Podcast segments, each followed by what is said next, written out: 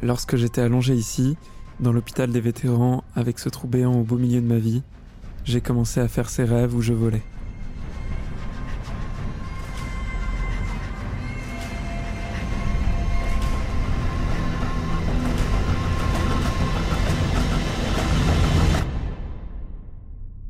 Ces mots sont les tout premiers du script d'un film qui aura définitivement révolutionné l'histoire du cinéma, grâce aux différentes techniques utilisées pendant son tournage. Un des films les plus ambitieux jamais créés, réalisé par un faiseur de blockbuster, dont les productions ont marqué plusieurs générations de spectateurs. Aujourd'hui, je te propose de t'envoler avec moi à Banshee et d'aller visiter les montagnes Alléluia, car on va parler des inspirations d'Avatar de James Cameron.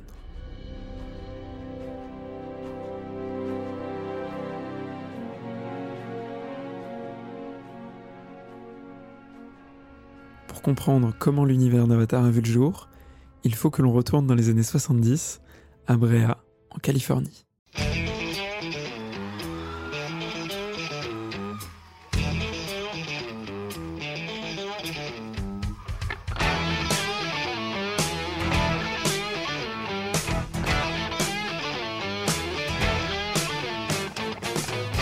Le jeune James Cameron entre alors parfaitement dans la définition du nerd de l'époque. Il est étudiant en fac de sciences et se passionne pour la science-fiction et le cinéma. Il passe une grande partie de son temps libre à écrire et rêve secrètement de devenir cinéaste. Cet objectif traîne dans sa tête depuis son adolescence et sa découverte à 15 ans du 2001 de Stanley Kubrick. Si sa mère, artiste, le pousse au maximum à s'ouvrir à l'art, le jeune James perd peu à peu espoir de réussir dans cette voie. Il vit en effet d'une petite ville isolée au Canada, située juste à côté des chutes du Niagara, et même si ses parents finissent par déménager dans le comté d'Orange, aux États-Unis, à moins d'une centaine de kilomètres d'Hollywood, il se sent trop éloigné géographiquement et socialement des studios pour oser commencer ses études dans le cinéma ou tenter de décrocher un job dans ce secteur. Il change cependant de voie pendant ses études et abandonne la science pour se mettre à l'anglais et à la littérature. Après seulement quelques mois et alors qu'il est toujours aussi malheureux dans ses études, il décide de tout plaquer et de commencer à travailler. Il officie alors pendant un petit moment comme chauffeur de camion, de bus, mécanicien et peintre dans le bâtiment, usant toujours de son temps libre pour écrire et créer de toutes pièces les grands univers imaginaires qu'il rêve de filmer un jour. 1978 est l'année où Cameron va tenter le tout pour le tout pour lancer sa carrière dans le cinéma. N'ayant pas suivi de formation spécifique et ne possédant que très peu de contacts dans ce milieu, il sait qu'il lui faudra une bonne carte de visite pour espérer y faire son trou. Il cherche donc un petit financement pour produire son premier court métrage et montrer de quoi il est capable. Heureusement, un de ses amis vidéastes est déjà sur le coup et tente de vendre des concepts farfelus de films à des dentistes qui désiraient investir dans le 7e art. Ah oui, et réduire leurs impôts par la même occasion, la production cinématographique étant à l'époque une belle niche fiscale. Star Wars venait de sortir, et c'est probablement pour cela que ces quelques arracheurs de dents américains décidèrent de miser une petite somme, 20 000 dollars pour être exact, sur le scénario futuriste de notre jeune vidéaste canadien en herbe. Son titre Xenogenesis.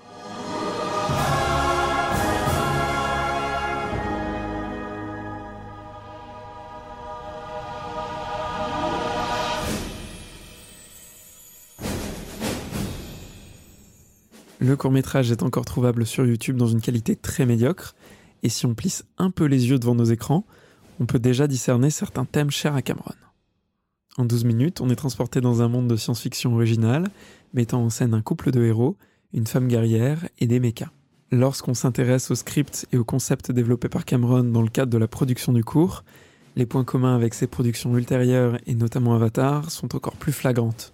Sur certains dessins de son cru, on peut par exemple distinguer une faune extraterrestre très semblable à celle de Pandora, côtoyant une première version d'un personnage de militaire qui nous rappelle forcément Jake Sully. Pendant la production de ce premier film, Cameron abandonne son job alimentaire. C'est la première fois qu'il est payé pour faire ce qu'il aime. Xenogenesis permettra aux Canadiens de se faire repérer par un pont du cinéma de genre américain de l'époque, roi de la série B et grand dénicheur de talent, Roger Corman. Il le recrute pour travailler sur certains films de sa société de production, New World Pictures. En 1981, il a l'opportunité de réaliser son premier long métrage, Piranha 2, la suite de bah, Piranha, une grosse repompe des dents de la mer, mais avec des petits poissons de la taille d'une pantoufle.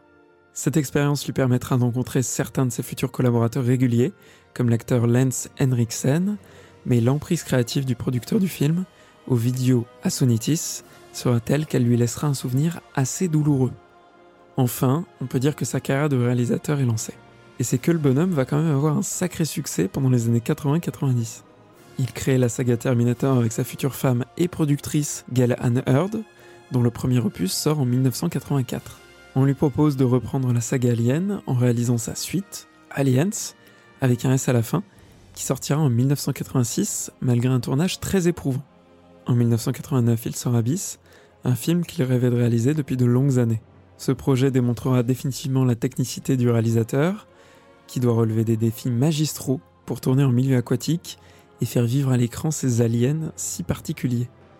Après Terminator 2 qui arrive dans les cinémas en 91, Cameron prépare True Lies, qu'il sortira en 94, une année qui marquera un tournant dans la carrière du cinéaste et dans la création du film qui deviendra plus tard Avatar.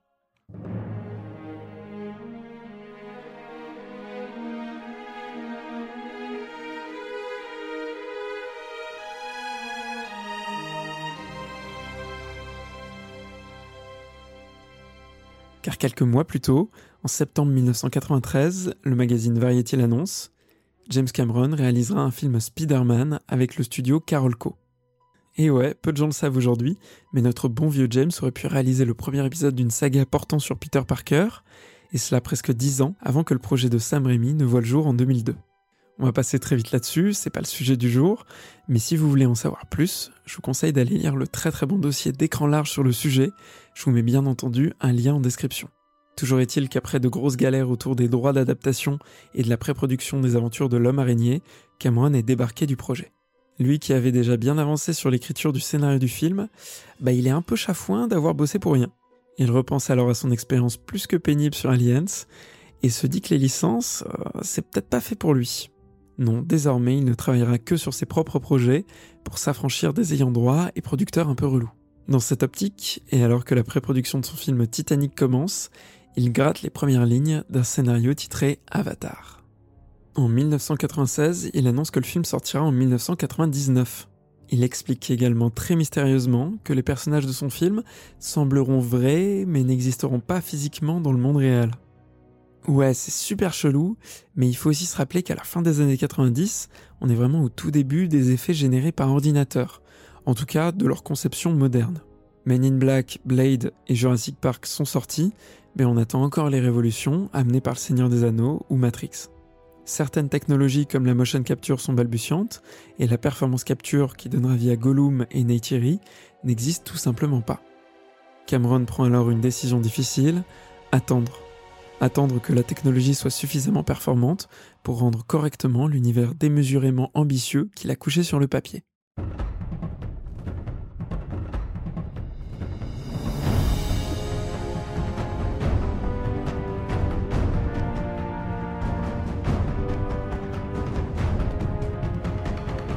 C'est en 2005 que les choses semblent s'accélérer quand Cameron annonce qu'il travaille sur un mystérieux projet 880.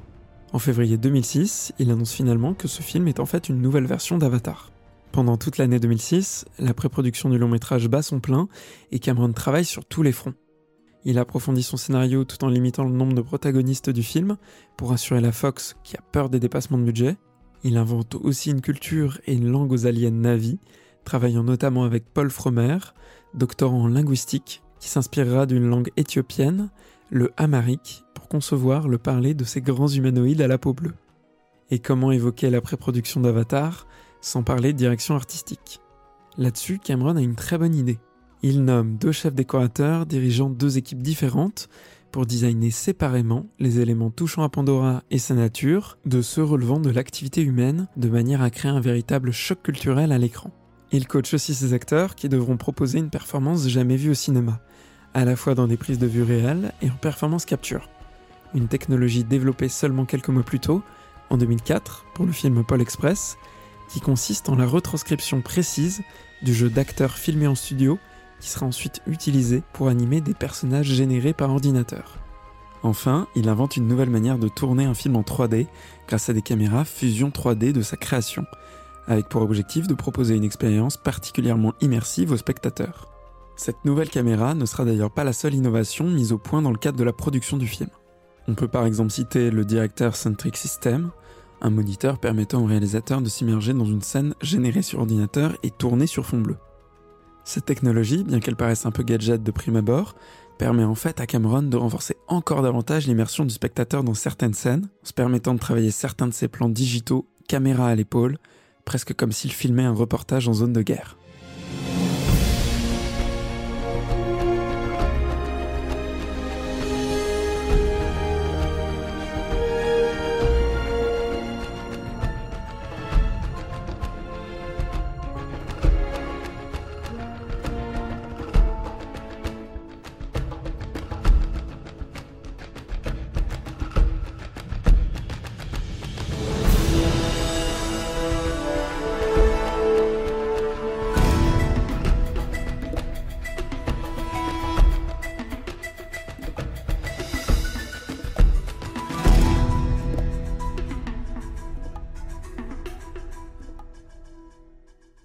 Tournage commence en avril 2007 et après un long travail de deux ans sur le terrain, mais également en post-production, impliquant presque 2000 personnes, le film sort au cinéma mi-décembre 2009.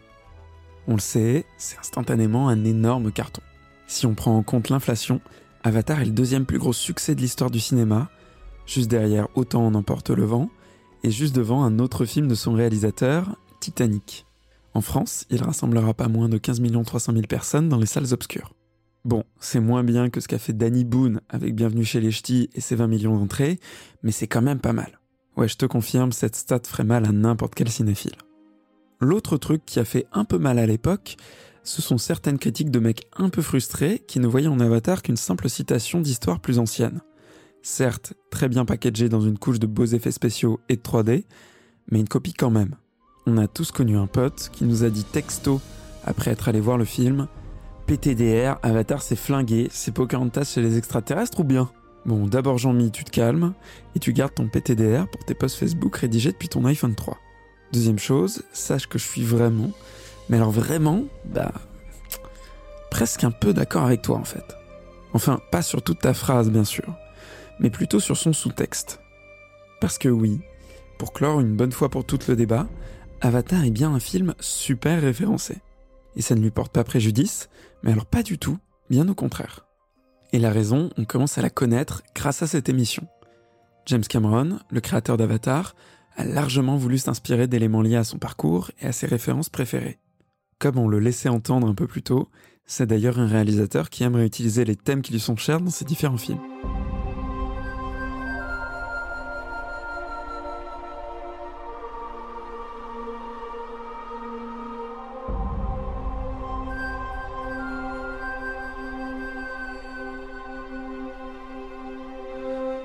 D'abord, on ne peut pas parler d'Avatar sans parler de nature avec un grand N. La réalisation du film, qui met souvent en avant à la fois les détails de celle-ci et les espaces les plus vastes, en fait un personnage à part entière, d'abord discrète, écrasée par la présence des hommes, avant de se révéler petit à petit dans les yeux du spectateur et dans ceux de son personnage principal, Jake Sully. Cameron est depuis toujours fasciné par cette nature. Il a grandi à la campagne et alors qu'il entrait à l'université, son envie de découverte le poussa à suivre un cursus en sciences pour être capable d'assouvir sa curiosité dévorante pour le monde qui l'entourait. Déjà dans son film Abyss, il mettait en scène cette fascination pour les territoires inconnus de l'être humain. Juste avant le lancement de la pré-production d'Avatar, Cameron aura aussi l'occasion de participer à la réalisation du documentaire Aliens from the Deep, qui s'attarde sur l'exploration des rides médio-océaniques, territoire encore peu connu des scientifiques. On pourrait également ajouter que les paysages les plus fascinants de Pandora comme les montagnes flottantes Alléluia, sont en fait directement inspirées par notre propre planète. Si tu as des doutes, tu peux essayer d'aller voir à quoi ressemble le parc national chinois de Zhangjiajie sur Google Images. Maintenant, dis-moi que tu n'imagines pas Jake et Neytiri y voler à dos de Banshee en slalomant entre ces grands pitons rocheux qui semblent flotter dans les airs. Cameron s'intéresse également beaucoup à notre relation à cette nature, une relation qu'il fantasme bien souvent en symbiose. Et c'est là que la remarque de notre ami Jean-Mi la critique revient. Parce que cette symbiose bouleversée par un groupe de conquérants, ce serait un peu une réécriture du conte de Pocahontas. Et c'est totalement vrai, même si on ne peut pas réduire son film à cette seule référence. Et si je te disais que les inspirations de Cameron sur ce sujet sont plus à retrouver dans l'animation japonaise que dans les Disney ou la littérature anglo-saxonne? Et oui, James Cameron est un grand admirateur d'Ayao Miyazaki, dont il affirme s'être inspiré régulièrement. On a notamment deux références qui reviennent beaucoup dans sa bouche en interview, Nausicaa, de la vallée du vent, et Le château dans le ciel, sortis respectivement en 84 et 86. J'aimerais en ajouter une troisième, Princesse Mononoke, qui selon moi s'inscrit encore plus dans le parallèle qu'on pourrait établir entre Avatar et les productions du maestro japonais. On y retrouve un personnage de femme combattante, chevauchant de grands animaux et protégeant la nature des effets de l'industrialisation. Elle sera bouleversée par sa rencontre avec un guerrier issu d'un autre peuple, qui se rangera derrière elle pour préserver leur monde commun.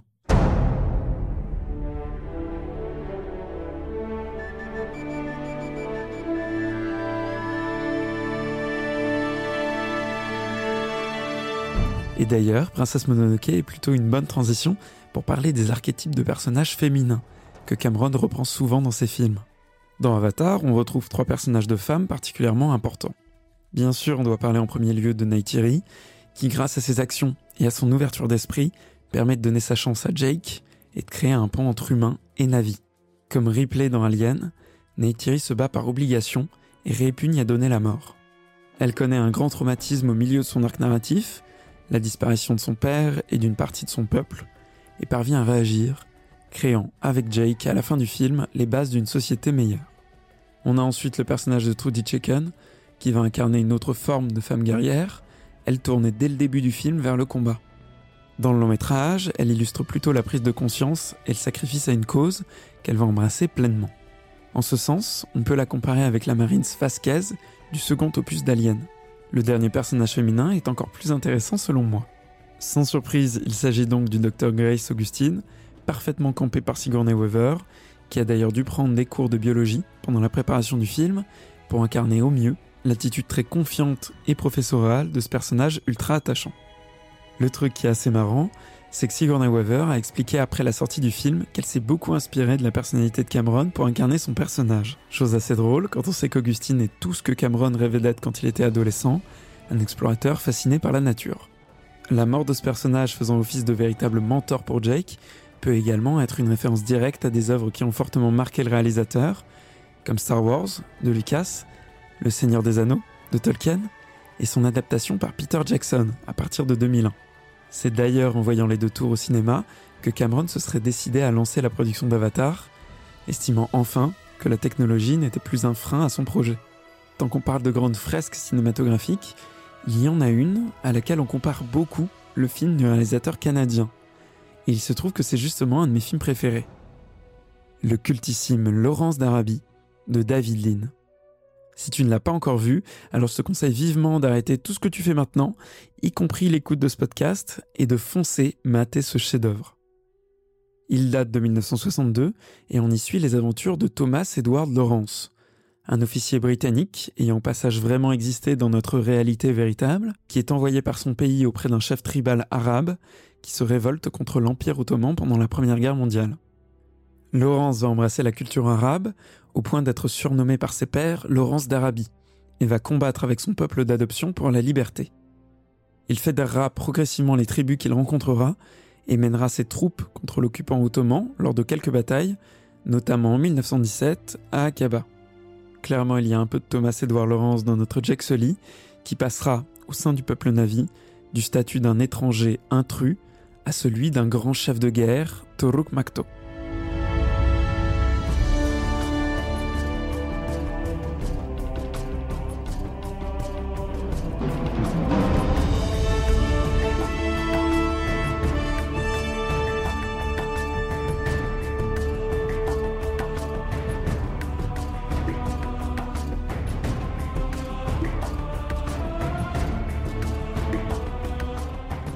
La guerre, voilà aussi un sacré sujet d'inspiration pour Cameron.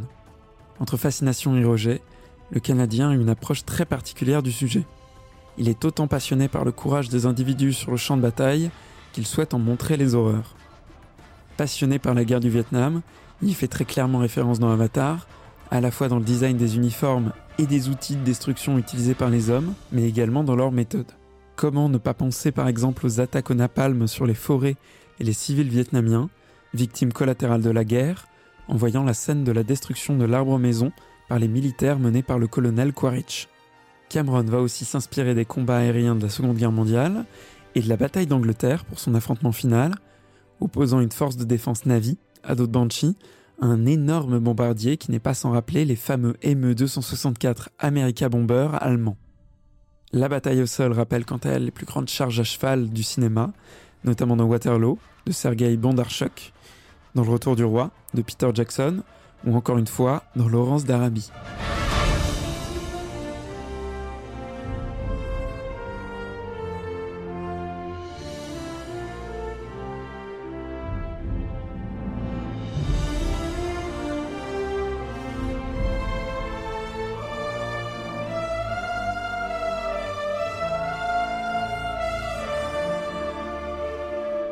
Comme d'habitude, on pourrait parler encore des heures des similitudes entre le long métrage de Cameron et de nombreuses œuvres qu'il a probablement dû visionner, écouter ou lire.